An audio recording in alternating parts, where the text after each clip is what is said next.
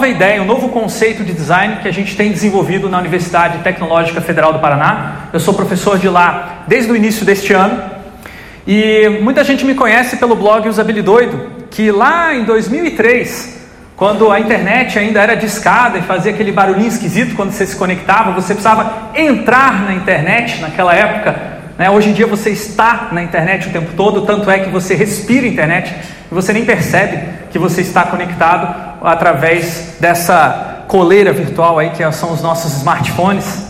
Nessa época, a gente vislumbrou a partir desse blog e discutimos bastante sobre esse paradigma da usabilidade, da arquitetura da informação. Posteriormente, essa área ficou conhecida como experiência do usuário.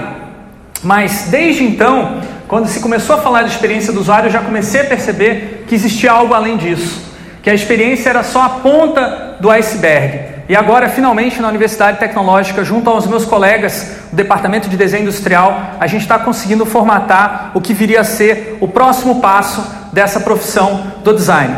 A nova fronteira, digamos assim, do projeto seria o projeto prospectivo. Essa é uma proposta bastante ousada que a gente desenvolveu lá no começo deste ano. Encaminhamos para a CAPES no formato de um programa de mestrado em design prospectivo, que, caso seja aprovada, a gente irá abrir para a, a primeira turma já no ano que vem, é, na modalidade de stricto senso, programa de mestrado gratuito, como é, todo mestrado e doutorado em universidade pública.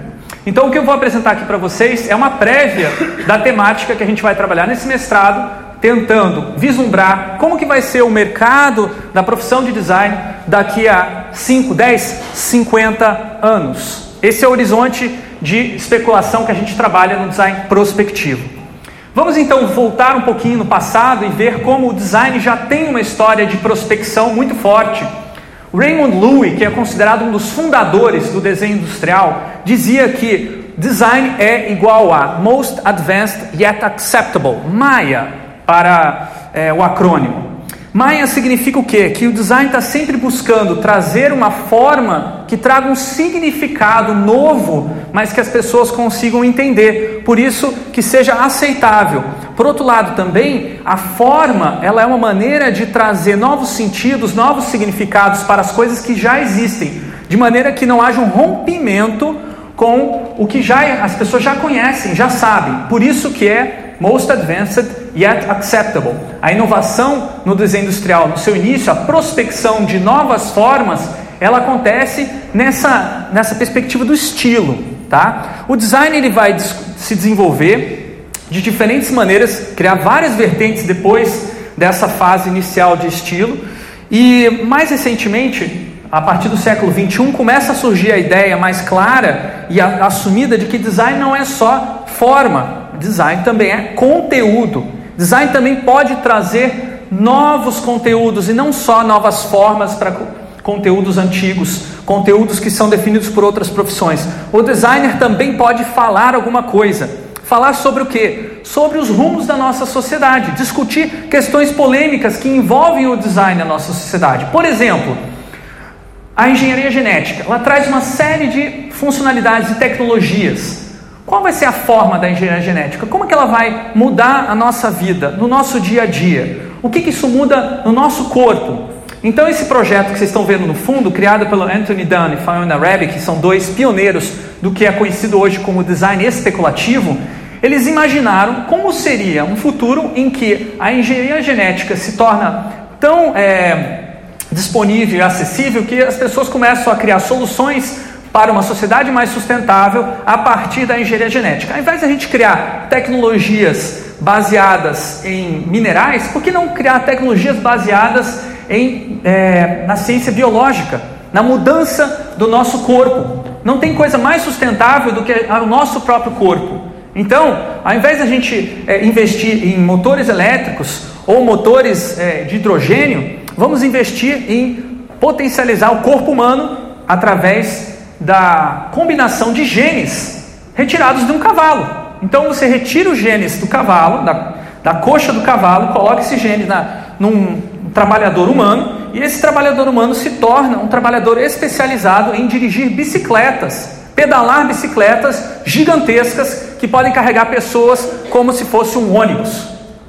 Aí você fala que bizarro. Pois é, isso já existe, esse tipo de trabalho. Isso aqui é só um dos exemplos de projetos que o Anthony Dunn e a Fiona Rabb, que é uma dupla muito interessante, que trabalhou por muito tempo no Royal College of Art, hoje eles estão na Parsons, nos Estados Unidos, desenvolveram. Existe uma série de projetos ao redor do mundo, vários lugares, inclusive no Brasil, que fazem pesquisa desse tipo, especulativa, mas na UTFPR a gente tem percebido que eh, esse tipo de projeto especulativo ele é muito bacana para abrir a nossa cabeça, ver possibilidades novas para o design, porém ele não nos leva a querer implementar aquilo que a gente especula. Ele não coloca o atrito necessário, as contradições que vão ser inerentes ao processo de tentar implementar uma especulação dessas e dessa maneira tornar essa especulação também mais relevante para a sociedade. Então a gente começou a discutir que nós não iríamos fazer um mestrado em design especulativo, e sim em design prospectivo, que é esse conceito novo que a gente está desenvolvendo. O design prospectivo ele visa né, criar novas relações Tá? Ele foca em prospecção de novas relações. E na medida que eu for avançando com a minha fala, eu espero que isso fique um pouquinho mais claro.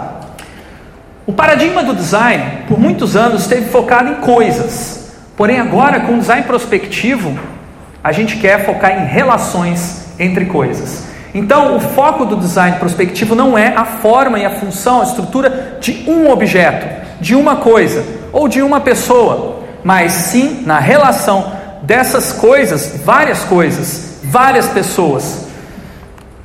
Então, qual o objetivo de pensar em relações? É para a gente pensar naquilo que impede essas relações de se transformarem. Por mais que você tenha um objeto ou uma pessoa muito inovadora, muito diferente, se as relações desse objeto, dessa pessoa, não forem também habilitantes, essa inovação ela pode morrer na praia, ela pode nem chegar a ser implementada e de fato não se, não se configurar como uma inovação. Quando você pensa em relações, você percebe que existem redes que impedem essas novas relações de surgirem. As relações, muitas vezes, elas são conservadoras. Então, você tem é, tabus, tecnologias, legislação que vai impedir que novas relações sejam implementadas, sejam prospectadas. E o design prospectivo ele vai tentar justamente ampliar esse horizonte de relações, que pode ser considerado uma caixa. Então aqui eu vou usar a metáfora da caixa, que muita gente fala de pensar fora da caixa. Na nossa opinião, é pensar com a caixa e expandir essa caixa. Então, ao você detectar e perceber o que é possível, você começa a expandir para o que é provável e comparar o possível com o provável se você forçar mais um pouquinho, você vai ultrapassar a fronteira, o umbral que separa o possível do impossível, no meio do caminho passando pelo improvável. Mas se você for mais além ainda, você vai chegar no impensável. Esse é o sweet spot, é a parte mais interessante do processo prospectivo, que raramente é considerado nos outros abordagens é, futuristas, né? como por exemplo o planejamento de cenários, o design especulativo que eu mencionei anteriormente ah, o impensável é muito difícil de você pensar a respeito daquilo. Mas qual é a proposta então do design prospectivo? É pensar no impensável, no improvável, no impossível, trazer para o presente, criar pontes entre o que é possível e o que é impossível através de cenários que sejam realistas, construídos visando é, provocar a expansão dessas caixas. E quando uma coisa que era impossível, ou improvável, ou impensável, as pessoas começam a acreditar que é possível, então ela se torna o que a gente chama de o novo possível. O novo possível são aquelas, aquelas relações que já estão pairando no ar, que já existem na nossa, na nossa sociedade, só que ainda não estão bem distribuídas. Ao detectar, ao prospectar essas relações, tal como se você prospecta petróleo, você percebe que existe ali uma nova fonte de inovação, uma nova fonte de transformações que só precisa ser potencializada. Para você fazer esse tipo de prospecção, você precisa juntar pessoas com diferentes perspectivas. Você precisa ter uma pessoa que seja imediatista, uma pessoa que seja pé no chão e outra pessoa que seja visionária. Esses perfis são importantíssimos. Não adianta você ter só um tipo de perfil, porque mesmo o visionário que tem uma consegue enxergar possibilidades lá na frente, que são, por exemplo, impossíveis ou improváveis ou impensáveis, ele vai ter uma dificuldade grande de perceber aquilo que é provável de acontecer e também aquilo que já é possível, que já está acontecendo, porque ele está olhando lá na frente. Quando você junta pessoas diferentes, acontece o fenômeno que a gente chama de prospecção coletiva. E essas pessoas começam a combinar as suas perspectivas de médio, curto e longo prazo e também as perspectivas de disciplinas diferentes, as perspectivas de, de raça, gênero, etnia e tudo mais, todos os diferentes aspectos que trazem a diversidade contribuem para que a nossa prospecção ela seja mais ampla e expanda essa caixa de possibilidades. Vamos ver um exemplo de um projeto que ainda pode ser considerado como sendo uma, um piloto do que viria a ser o design prospectivo. Trata-se de um trabalho de conclusão de curso de design da UTFPR, uma estudante que está sendo orientada por mim, ela está nesse momento atual que a gente ainda está definindo o que seria design prospectivo, executando na prática algo que é parecido com a nossa proposta, não, não é, executa, digamos assim, toda a ideia do design prospectivo, mas serve para conectar com aquilo que já é possível nos dias de hoje. Então a Rafaela Pérez, ela tinha uma história muito interessante de uma família que tinha cafeicultoras mulheres que produzem café, e são as mulheres que produzem café, e não os homens. Porém, os homens é que levam os créditos. E ela ficou, ficava né, já a vida toda revoltada com essa situação, pensando: puxa, as mulheres não estão sendo reconhecidas pelo seu trabalho. E ela queria fazer algo a respeito no TCC dela. Então ela viajou para Pinhalão, no norte do Paraná, onde morava essa é, parente que era cafeicultora. Ela conheceu as amigas dessa parente, ela ficou lá por alguns dias visitando as diferentes propriedades, conhecendo a rotina do dia a dia dessas cafeicultoras, entendendo as dificuldades que elas sofriam para serem reconhecidas na sociedade. E aí então ela organiza, junto com essas cafeicultoras, um movimento para aumentar a visibilidade do trabalho das cafeicultoras. São várias oficinas de prospecção de novas relações que essas cafeicultoras poderiam ter com os mercados de consumo, em especial na capital do Paraná, Curitiba, onde o TFPR está localizado.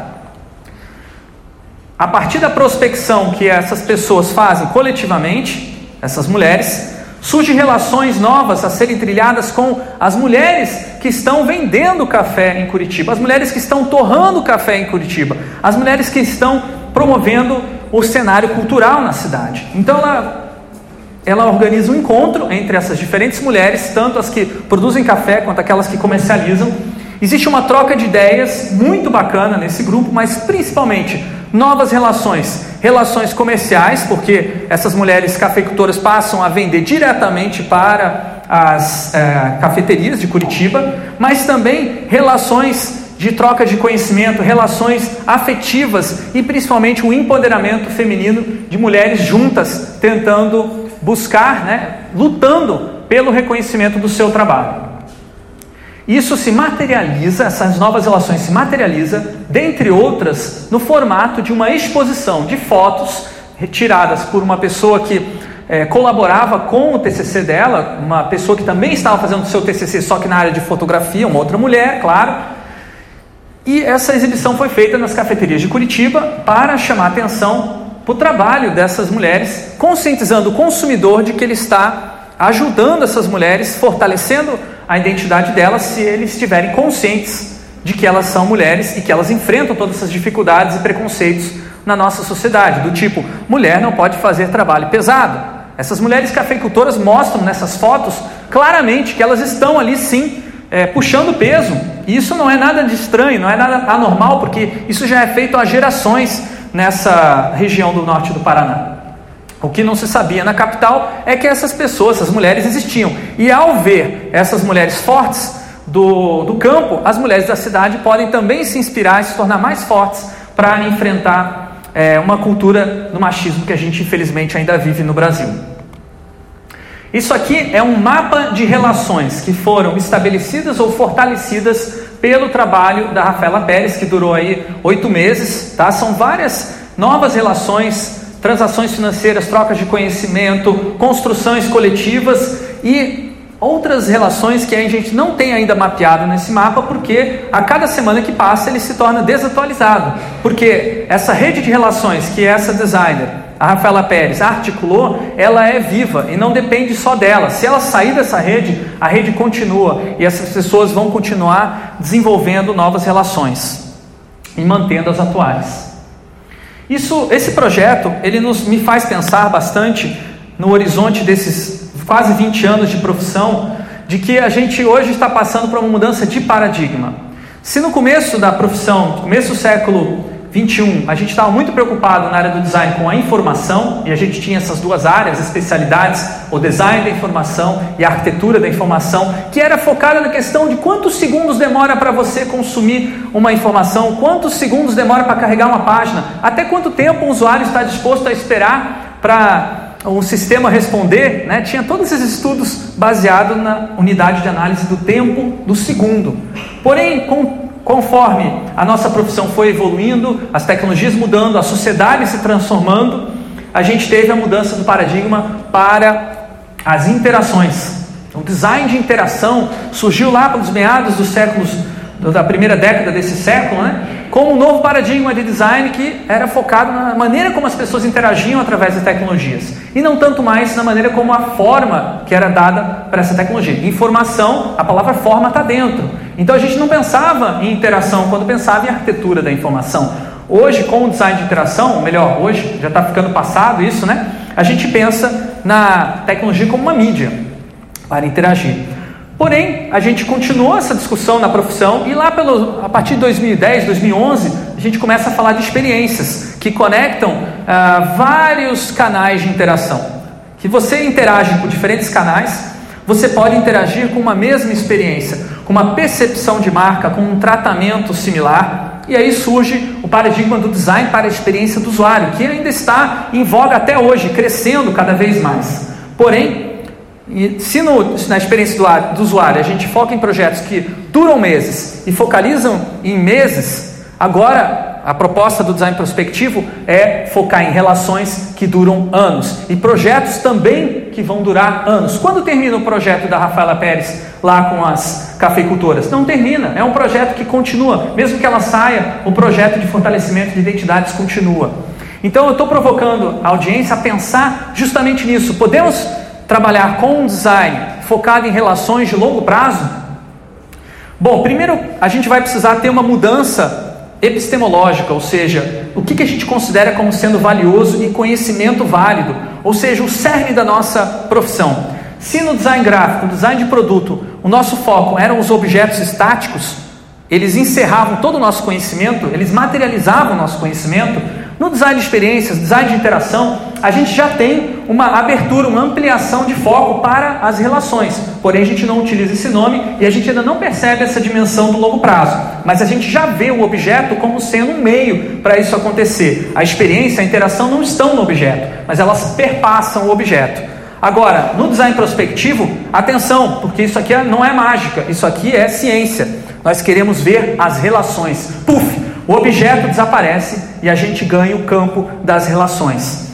Não é que os objetos vão desaparecer da nossa vida, eles vão continuar ali, mas ao olhar para um objeto, a gente vai ver um ponto numa rede, a gente vai ver as relações antes de ver os objetos. E é essa provocação que a gente está tentando fazer nesse programa de mestrado. Que tipo de relações você está falando, hein, Fred? Bom, a gente tem pensado em várias relações, mas algumas são mais importantes para o momento, que precisam ser transformadas na nossa sociedade, são urgentes. E em principal delas é relações ecológicas, tá? Então nós precisamos repensar nossas relações com o ambiente, porque nós temos um problema seríssimo, que é o aquecimento global, né? que é, é a destruição dos nossos recursos naturais, a utilização de combustíveis que não são renováveis, a gente está correndo o risco de chegar a um colapso econômico por conta da gente não pensar nas nossas relações ecológicas. Mas existem outras relações que estão entremeadas com as ecológicas e precisam ser pensadas juntas, como as relações de produção, como a gente produz na nossa sociedade, como a gente consome na nossa sociedade, como a gente descarta, reutiliza, repensa. E isso não envolve somente objetos físicos, mas envolve conceitos e ideias também. Neste momento, eu estou fazendo uma reciclagem de conceitos para uma profissão. Isso são relações de produção. E aí a gente vai ter relações de poder também que vão impedir muitas vezes que essas novas relações se implementem na nossa sociedade. A gente precisa pensar também em políticas públicas. O design ele precisa incidir sobre relações de poder através de políticas públicas que vão distribuir o poder e permitir esse tipo de inovação surgir e se ampliar na nossa sociedade. E aí a gente vê que existem certos grupos que vão ser privilegiados, já estão sendo nessas mudanças, e outros grupos são desprivilegiados. Relações de opressão também precisam ser pensadas nesse processo de transformação da sociedade. E por fim, relações internacionais. Design prospectivo é brasileiro, é uma inovação que está surgindo numa universidade pública nós precisamos mostrar isso para o mundo. Então a gente também tem a perspectiva de mudar as relações internacionais para que a gente no design pare de importar conceitos vindos de, da Bauhaus, da UME, das universidades que estão fora do Brasil é, das empresas que estão fora do Brasil, inverter essa lógica e a gente exportar design. Então a gente quer também repensar relações internacionais. Exemplos práticos extraídos de várias diferentes atividades prospectivas que mostram que design prospectivo não é só uma teoria, não é só um conceito interessante, mas ele já é uma vivência atual na Universidade Tecnológica Federal do Paraná. A gente tem oficinas de prospecção de futuros utilizando aquele modelo de caixas de possibilidades que eu mostrei anteriormente. A gente tem oficinas em que a gente mapeia relações em grandes visualizações é, criadas coletivamente, prospectadas coletivamente. A gente também transforma essas visualizações em dados, colocamos em bancos de dados, depois visualizamos em larga escala para perceber padrões, como por exemplo a tendência a curiosamente, ao conservadorismo das tendências digitais. Identificamos isso após mapear duas mil tendências digitais. A gente fez as relações entre elas e percebemos que a tendência das tendências digitais elas se conectarem com as tendências que já estão estabelecidas no mercado, ou seja, novas tendências se conectam a velhas tendências. Ao invés de elas gerarem ruptura com as tendências anteriores, não, elas tentam confirmar as tendências que já estão aí, revelando um aspecto muito curioso que tem relação com certeza direta com as eleições de governos conservadores é, impulsionados por meios digitais nos últimos anos. Também podemos montar novas relações utilizando Lego Serious Play e outras ferramentas baseadas em metáforas. O que é uma metáfora se não uma relação entre uma coisa e outra coisa? A gente pode usar o teatro, né, ensaiar novas relações. Teatro do oprimido é uma ferramenta fantástica para discutir relações de opressão, mas também outros tipos de relações que tem por aí. A gente consegue vivenciar no corpo e ao usar o corpo inteiro para prospectar relações, a gente percebe o peso, a materialidade dessas relações e o impacto nas nossas vidas que essas relações têm. A gente pode também prototipar relações. Isso já é uma tradição do design de interação, de experiências, mas agora com a perspectiva das relações, o protótipo ele não é um fim em si mesmo. Ele é apenas um meio para habilitar novas relações a longo prazo. Então o protótipo ele precisa ser levado para casa, utilizado durante muito tempo, meses, e a partir daí você tem uma aprendizagem que é muito, mas muito mais rica do que um teste de usabilidade feito em alguns segundos no ambiente artificial voltado para a dimensão do segundo da interação ou é, desculpa do, da, do segundo da informação ou da hora da interação, mas o que a gente quer com o design prospectivo é pensar em anos. E aí a gente percebe que é uma vivência necessária e você precisa vivenciar essas novas relações. Eu, como professor de uma universidade pública, estou podendo finalmente experimentar uma pedagogia mais aberta para os estudantes, uma pedagogia que os estudantes definem para onde eles querem ir. Né? É uma pedagogia que o professor ele é um mero mediador do processo de aprendizagem. E nessa foto maravilhosa que as estudantes tiraram junto comigo, eu tô, a gente está é, materializando essas novas relações de professores estudantes, de estudantes para estudantes, elas estão querendo manifestar as coisas que elas aprenderam nessa disciplina para os outros colegas da faculdade e construíram para isso um manifesto vestível, um parangolé que a gente vestiu e saiu pelo campus mostrando com novas ideias. Por fim, relações precisam ser cultivadas e cultivar relações leva tempo. Essa horta urbana no, em Curitiba, chamada Cajuru, ela já tem gerado vários alimentos para a população em volta, mas o principal benefício de uma horta urbana não é o alimento, não é a produção de alimentos, é principalmente a produção de novas relações entre a vizinhança, novas relações com o mercado de consumo, mercado de produção. Você perceber e entender de onde vem a sua comida e quanto tempo leva para ela ficar pronta. Tudo isso faz parte do cultivo. E cultivo talvez seja a palavra-chave para entender o que, como você faz para projetar novas relações. Você não projeta do jeito que a gente fazia tradicionalmente, desenhando no papel e mandando para alguém implementar e executar. Você cultiva. E isso quebra essa divisão entre projeto e execução. O projeto passa a ser algo a ser cultivado coletivamente. Agora vem a dimensão do futuro, que é importantíssima para o design prospectivo. Quando você começa a falar de futuro, de novas relações, imediatamente você está alterando e mudando o presente. Tá? Falar de futuro é falar de presente. O futuro se altera quando você fala do presente. A gente precisa, para entender isso na prática, deixar de lado a ideia é, ingênua de que a história é uma decorrência de fatos em sequência linear. O passado ele é a, fase mais prim, é, é, prima, primordial, digamos assim, da nossa história, e o futuro é onde a gente ainda não chegou. Então, se a gente pensa dessa maneira, a gente vai ver a história como um progresso linear, com um único caminho.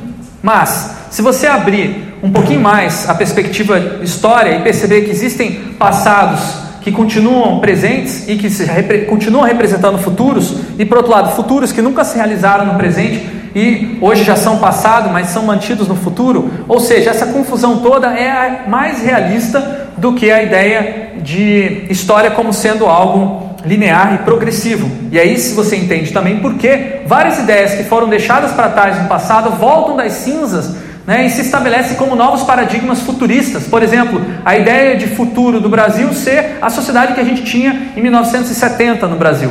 É uma coisa muito curiosa que está hoje estabelecida no Brasil como um desafio para a gente pensar a prospecção de novas relações. Uma prospecção realista, ela vai ter que considerar que existem vários futuros, vários presentes, vários passados, cada um deles sendo uma alternativa possível para ser prospectada, para ser vivida. Então, a ideia de é, que o progresso é linear e só existe um caminho possível e que a gente hoje está no topo da nossa possibilidade, que a gente é o mais avançado hoje, não, não diz respeito ao design prospectivo. No design prospectivo, as possibilidades são abertas e você pode, ao invés de utilizar o carro como uma ferramenta de mobilidade, você pode ter bicicleta, você pode ter patinete, você pode ter a propulsão humana, que é uma das mais sustentáveis projetando cidades para que as pessoas possam caminhar. Isso é um presente alternativo, já podemos fazer isso. Basta a gente considerar que isso é o nosso futuro, isso que a gente quer para o nosso futuro, cidades que são andáveis. Então, a gente, para chegar lá e perceber essas mudanças, a gente precisa de projetos de transição.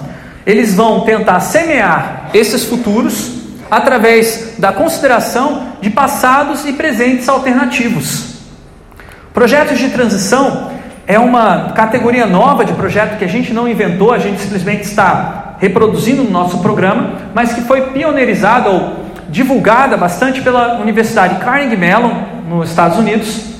Eles têm um programa de doutorado em Transition Design, que a gente resolveu não chamar o que a nossa proposta de design de transições, porque a gente queria fazer algo nosso, brasileiro, repensar o transition design a partir das nossas perspectivas culturais, da nossa matriz brasileira mas a gente traz algumas técnicas e transforma e adapta para a nossa realidade. Por exemplo, o backcasting, que é uma ferramenta fantástica. Você provoca um grupo, uma prospecção coletiva de um futuro daqui a 50 anos, visualiza, materializa esse futuro, é difícil, demora um tempo. Depois você vai materializando uma década após outra década anterior àquele futuro. Backcast, então, é você voltar atrás e ver quais são os passos necessários para a gente chegar lá naquele futuro desejável daqui a 50 anos. E o projeto de transição é isso, ao invés de você projetar algo bizarro como o design especulativo faz, que você não consegue visualizar aquilo sendo possível, você primeiro pensa no impossível para depois voltar atrás e pensar quais são os próximos passos para isso se tornar possível. Então, backcasting, uma ferramenta que a gente utiliza bastante lá no design prospectivo. Isso aqui é um exemplo de um backcasting aplicado para uma igreja, a igreja Ágape, onde o estudante faz parte né, da UTFPR, ele foi lá, estudou quais eram as perspectivas de futuro, diferentes futuros que as pessoas tinham nessa igreja, consolidou uma, uma ideia para aquela igreja, um plano que ela não tinha. Como que vai ser essa igreja daqui a 50 anos? E esse plano inclui questões de sustentabilidade muito importantes para algumas pessoas, não tão importantes para outras, mas a partir do momento que se torna parte de um plano estratégico de futuro, aquilo ali é uma questão da comunidade. Aqui é um exemplo de uma estudante, um grupo de estudantes que foi no assentamento do contestado, no MST, para verificar é, projetos de transição para a, agro a agroecologia. Para quem não sabe, o MST é uma das organizações mais importantes para a promoção da agroecologia no Brasil. Né? E tem vários esses assentamentos que muitas vezes as pessoas acham que é simplesmente uma invasão de terras. Não, é uma transformação de terras é, improdutivas em produtivas visando uma, gerar economia para uma agricultura, agricultura familiar e ecológica, que tem um impacto ambiental muito menor, demonstrando que isso é possível de ser feito se a gente tiver a tal da reforma agrária que o MST defende.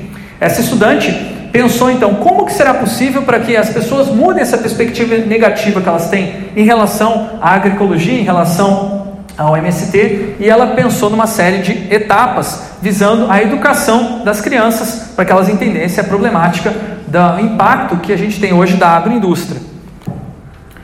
E aqui um projeto, voltando àquela horta do Caju que eu mostrei agora há pouco, né? um projeto de transição para essa horta. Como que essa horta pode ser sustentável, tanto na produção quanto no consumo. Vocês podem ver que o mapa tem vários elementos, não dá tempo de ler todos esses elementos, mas perceber a complexidade de um projeto desse porte. O projeto de transição ele não foca em uma única coisa, ele foca em várias, porque o foco da transição são as novas relações. O último projeto que eu vou mostrar para vocês é um projeto de é, igualdade de gêneros na moda. Então, as estudantes estavam interessadas em mudar essa relação de gênero que coloca as mulheres normalmente em posições é, subservientes ou é, desconfortáveis. Né? No caso da moda, especificamente, a imposição do sutiã como um adereço importantíssimo para a mulher, né? ou obrigatório. A mulher não pode socialmente deixar de usar sutiã, se alguém perceber isso, isso pode ser, é, voltar contra ela, ser uma, uma característica negativa na interação social. Para tentar provocar novas relações com a moda e com os gêneros, essas estudantes criaram o scrotian, que é o equivalente ao sutiã. Então, assim como as mulheres são obrigadas a utilizar sutiã para evitar que as mamas caiam no futuro, assim, da mesma maneira, os homens serão obrigados a utilizar o escrotian para evitar que o escroto caia ao longo do tempo. Então esse projeto ele tem uma pegada um pouco especulativa também, como a gente viu anteriormente, mas diferente do projeto especulativo, não existe absolutamente nada que impeça que a gente produza o escrotian hoje em dia. Nós temos toda uma série de é, experiências, de tecnologias, de materiais e de hábitos para incorporar o escrotian a partir da experiência do sutiã promovendo assim uma igualdade de gêneros, inclusive na nossa intimidade. Então, se os homens, é, se as mulheres, elas são, elas têm as vantagens e as desvantagens do sutiã, por que não os homens deveriam ter vantagens e desvantagens do escrotiã? E o escrotiã elas criaram de uma maneira muito é, convincente, né? Tem até a versão dry fit para fazer exercício, para você não, não, ficar suado, não ter coceira, ficar com aquele hábito horrível, né, de coçar aquele escroto e tudo aí vai. Então o escrotiã resolve vários problemas práticos, mas o foco dele são as novas relações. Esses projetos que eu mostrei para vocês, eles estão focados em qualidades que não são intrínsecas aos objetos, são qualidades relacionais. Então elas não emergem de um objeto individual, eles emergem na relação entre vários objetos. É o que a gente chama de qualidades relacionais, qualidades de relações entre coisas, que só são possíveis de ser percebidas quando você tem essas várias coisas em interação. Então a rede é a base para você entender essa transição que a gente quer provocar dentro do design, parar de pensar em usabilidade, acessibilidade, durabilidade, utilidade, beleza e clareza, que são todas características desse design do passado, esse design de experiência, interação, informação que a gente falou anteriormente, e começar a pensar no design prospectivo, que é focado em qualidades relacionais, sustentabilidade, né? igualdade, resiliência, solidariedade, a convivialidade e a mobilidade, todas essas são propriedades de redes, não são propriedades de coisas individuais. E aí você começa a pensar, puxa, isso aqui é uma ampliação gigante de escopo de um projeto de design. Se a gente começa a pensar nessas qualidades relacionais, a gente sim vai ter que se ver com muita complexidade. E aí entram novas ferramentas para a prospecção. Então aqui tem várias ferramentas que a Carnegie Mellon desenvolveu no Transition Design, que a gente está incorporando, e a gente está desenvolvendo novas. Mas percebam que não adianta você fazer uma mudança em um sistema sociotécnico, essa rede que eu estava mencionando, tecnicamente é chamada de sistema sociotécnico, que mistura tecnologias com relações sociais. Não adianta você mudar um elemento só para que haja uma mudança na qualidade relacional. Por exemplo, a sustentabilidade da mobilidade não depende só do carro elétrico. Tá? Se você só troca o carro elétrico, beleza, você vai andar uma, duas quadras, acabou, acabou a energia, como é que você recarrega? Aí você vai recarregar uma, na sua casa, cai a energia da casa, o disjuntor não aguenta, você precisa ter infraestrutura para carregar carros elétricos. E se você for viajar, como é que você vai fazer? Bom, a Copel, que é a Companhia de Energia Elétrica do Estado do Paraná, desenvolveu um posto de eletrocarga e espalhou pelo Paraná apenas uma rodovia a título de testes. E você pode viajar de uma ponta a outra do estado utilizando um carro elétrico. Porém, isso ainda não é suficiente. É preciso ter uma intervenção completa no grid da distribuição do sistema de energia elétrica para que a gente mude a nossa matriz.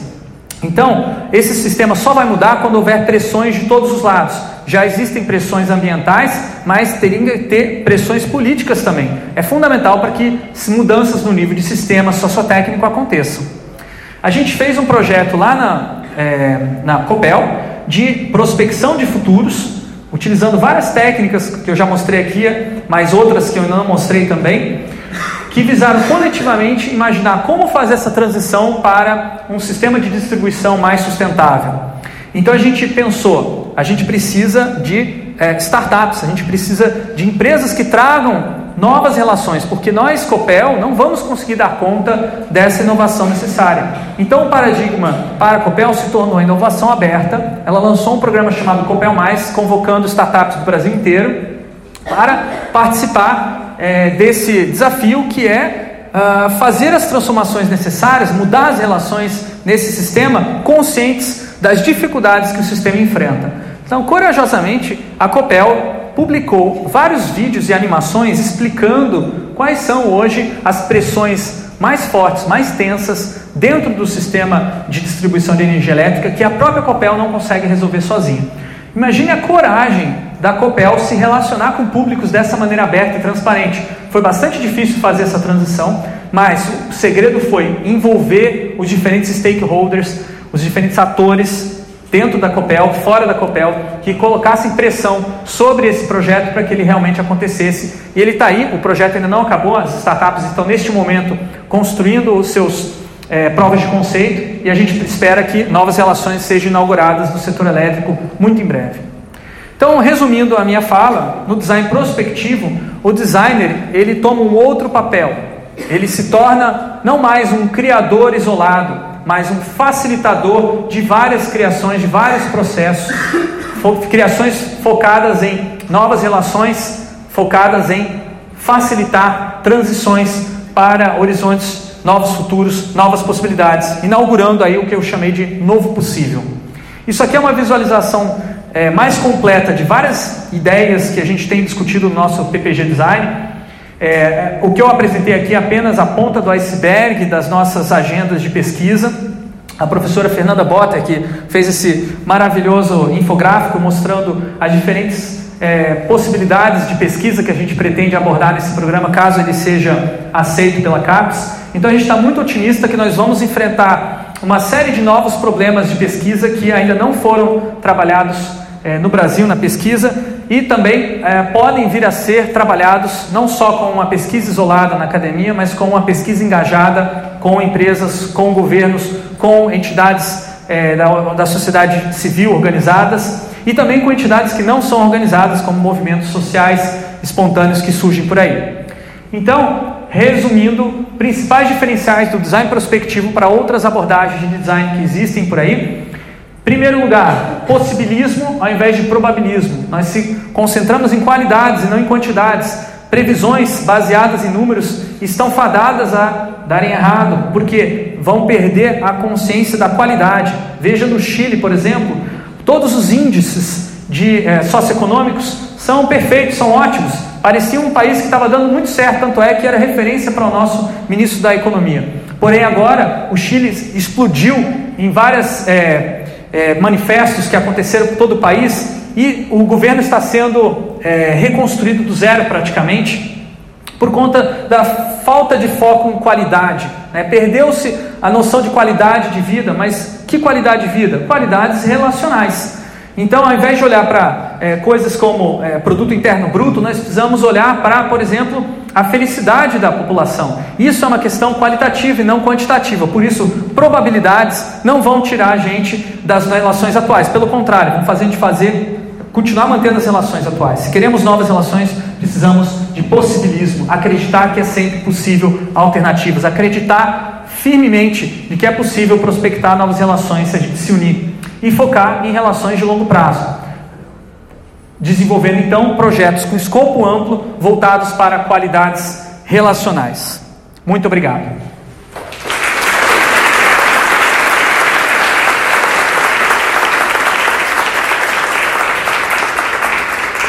E aí, temos tempo para perguntas? Um pouquinho massa, Fred. Eu achei muito legal quando mostrou o Arduino ali. Trabalho com IoT. E, uh, nós temos espaço para perguntas, pessoal. Querem fazer perguntas? Alguém fazer pergunta aqui? Dá para ligar as luzes? Fica melhor. Pode ligar as luzes. Bom dia. Eu gostaria de saber uma diferença básica. O que, que difere o design perspectivo do design estratégico e do design thinking, basicamente? Do design estratégico, qual foi o outro nome que você falou? Design thinking e o design estratégico. Tá, muito bem. O design thinking e o design estratégico são. Fe... Desculpa. O microfone. Giovanni, por favor, obrigado. Design thinking. Opa. Alô? Desligou?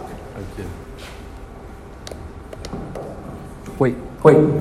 Design thinking, design estratégico são abordagens de design focalizadas em gestão, gestão é, de alto nível, tá? Focalizadas em diretorias, focalizadas em pessoas que estão no topo da organização, mas lógica top-down, tá? O design prospectivo ele é bottom-up e ele não é necessariamente focado em uma organização, tá? Hoje existem algumas tentativas de fazer design thinking entre organizações, principalmente é, feitas por organizações é, de representação de classe, organizações governamentais, estão começando a experimentar isso, né? Mas aí eu já diria que é design prospectivo, já não é mais design thinking, tá? Porque o design prospectivo ele foca em prospecções coletivas, que é uma coisa que o design thinking ele tá não está focado, ele está focado em solução de problemas atuais, isso é o design thinking. E por outro lado, diferente do design estratégico, que está focado em visualização de cenários, planejamento de cenários para a diretoria, para a estratégia da organização, no design prospectivo estamos interessados em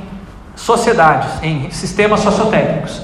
Então, existe sim é, similaridades e diferenças com o que já existe no design prospectivo, do design estratégico e do design thinking. Respondido? Parcialmente. Ok. É, parcialmente porque realmente a gente precisa é, discutir e pensar mais a respeito dessa questão, por conta de uh, design thinking ser uma palavra importada do Brasil, é, no Brasil, né, que a gente nem traduz. Eu gosto de traduzir com pensamento projetual, eu acho muito ruim a gente não fazer essa tradução. E acho também pior ainda a gente ficar reproduzindo o um modelo é, estadunidense, que às vezes não tem a ver com a nossa realidade aqui do Brasil.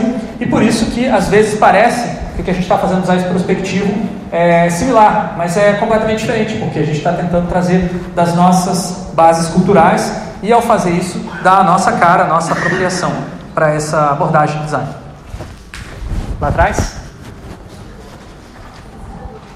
Tá chegando, tá chegando. Ó.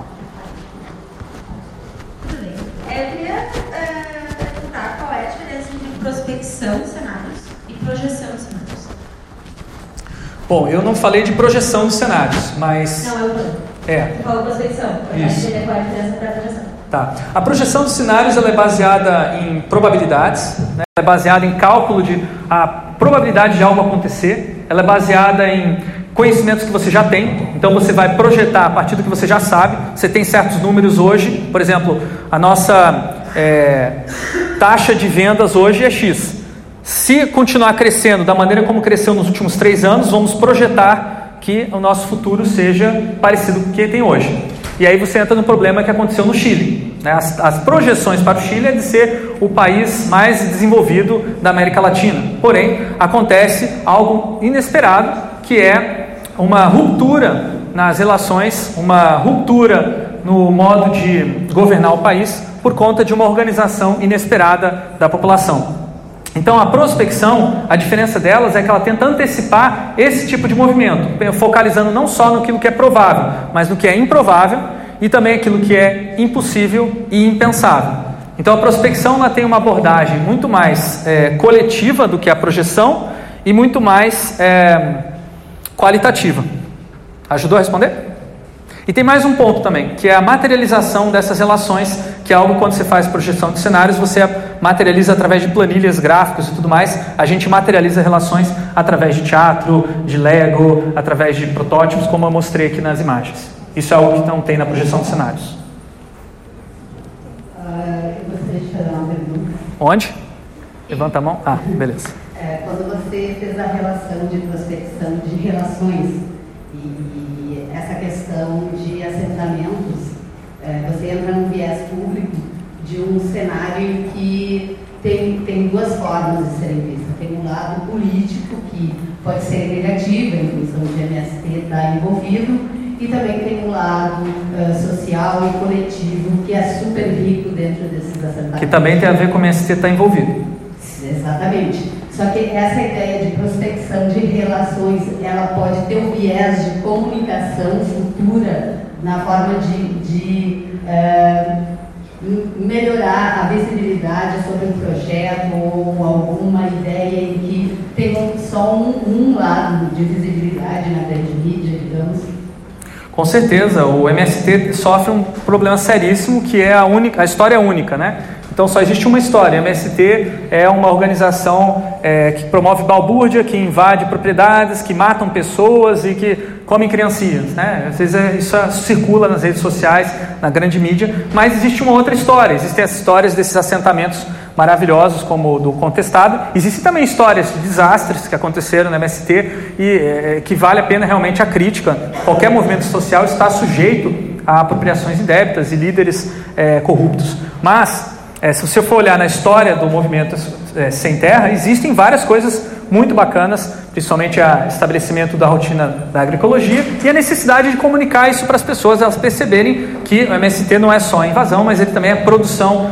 é, de é, por exemplo, alimentos orgânicos. Né? O MST é pioneiro na produção orgânica no Brasil, gerou várias técnicas que se espalharam ao redor do Brasil e hoje você tem várias é, propriedades que não são é, de ocupação utilizando técnicas desenvolvidas pelo, pelos assentamentos do MST. Então, acho que essas é, novas relações vão ser desenvolvidas quando coletivamente a gente se organizar e envolver não só a MST, mas esses outros grupos que estão trabalhando com a agricultura orgânica e também os grupos de consumidores nas, nas grandes cidades. Acho que isso é fundamental. Mais alguém?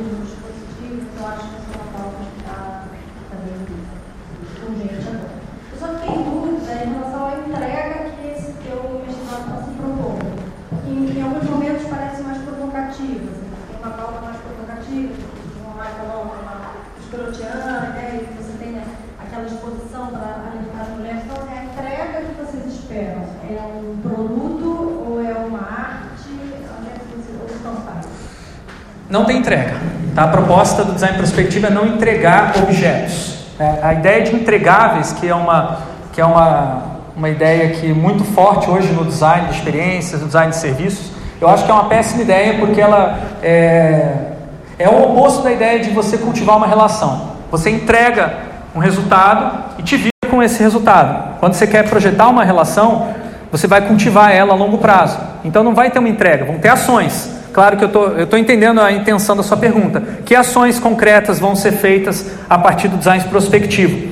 É, eu acredito que a gente está bem no começo ainda das experimentações. Isso aqui é, é, uma, é um conceito que foi surgiu no começo deste ano. Então a gente ainda tem poucos projetos concretos para mostrar de fato como é que é o design prospectivo. Mas eu acredito que a tendência é gerar políticas públicas gerar estratégias de organizações, é, estratégias de multi-organização, ou seja, arranjos produtivos locais. A Abrad, por exemplo, pode ser uma promotora de prospecção coletiva para as agências é, digitais visualizarem qual o futuro desse mercado. Ela já deve fazer isso, mas talvez com o design prospectivo ajude a materializar isso, por exemplo. E é, novos serviços, novos produtos que vão permitir que essas relações se mantenham. Então a gente não está negando a ideia de você produzir serviços, produtos e tudo mais que a gente já fazia. A gente está colocando isso dentro de uma perspectiva mais ampla. Pessoal, me permitam fazer um, um anúncio. É, às 11h15 aqui nessa sala, nós vamos ter o Augusto Macedo da Dobra. Sim, aquela cadeirinha fininha que já virou objeto de desejo de toda a galera. É, no Auditório 2, Verônica Souza, na faxina da Hipster, da Faxina Boa. E no Teatro Bia Granja, da UPix, quase tudo de conteúdo digital. É, tem mais tempinho para mais perguntas? Tem. Porque nós vamos fazer um intervalo agora de 15 minutos. Então, quem quiser trocar de auditório, fica à vontade. E quem quiser ouvir mais perguntas aqui, fica à vontade.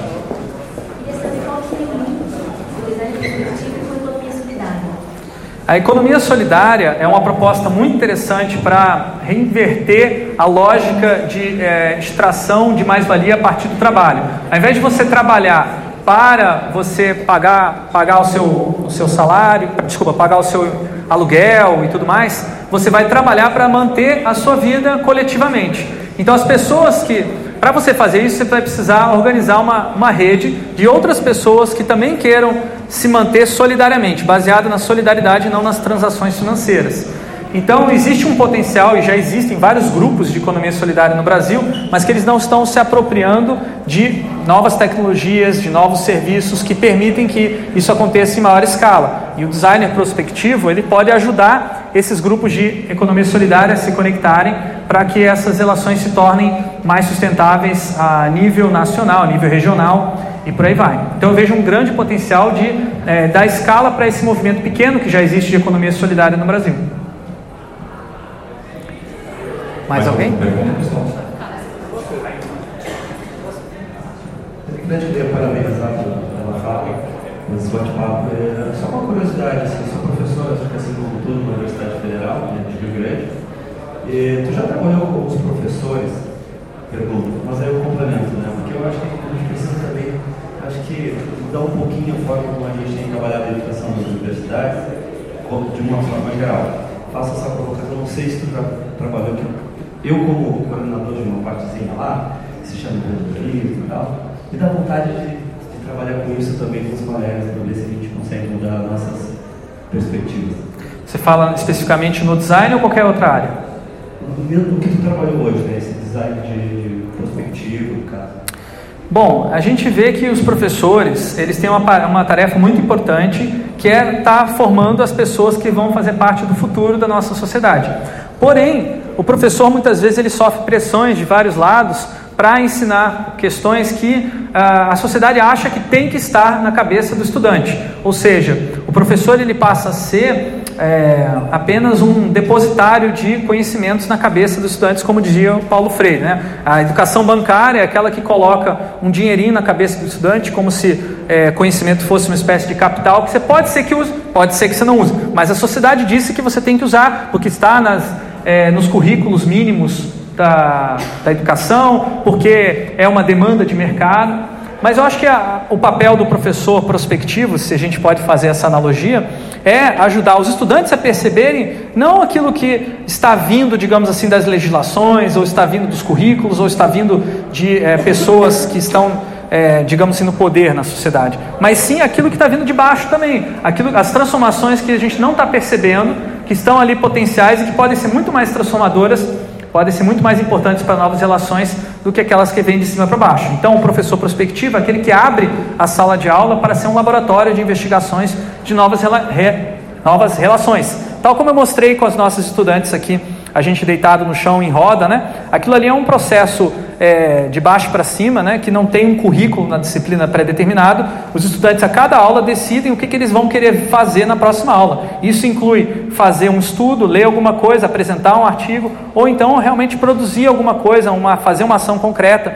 Eu acho que o futuro da educação é se tornar um processo é, sob demanda, né, um processo coletivo em que o professor ele é apenas um facilitador de transições, trazendo aí a analogia entre designer e professor. Obrigado pela pergunta. Mais alguma provocação, pessoal? Fred, muito obrigado. Obrigado, Giovanni. Tá, parabéns pela palestra. Muito obrigado a vocês pelas perguntas. Até mais. Qualquer coisa eu estou por aí para conversar mais.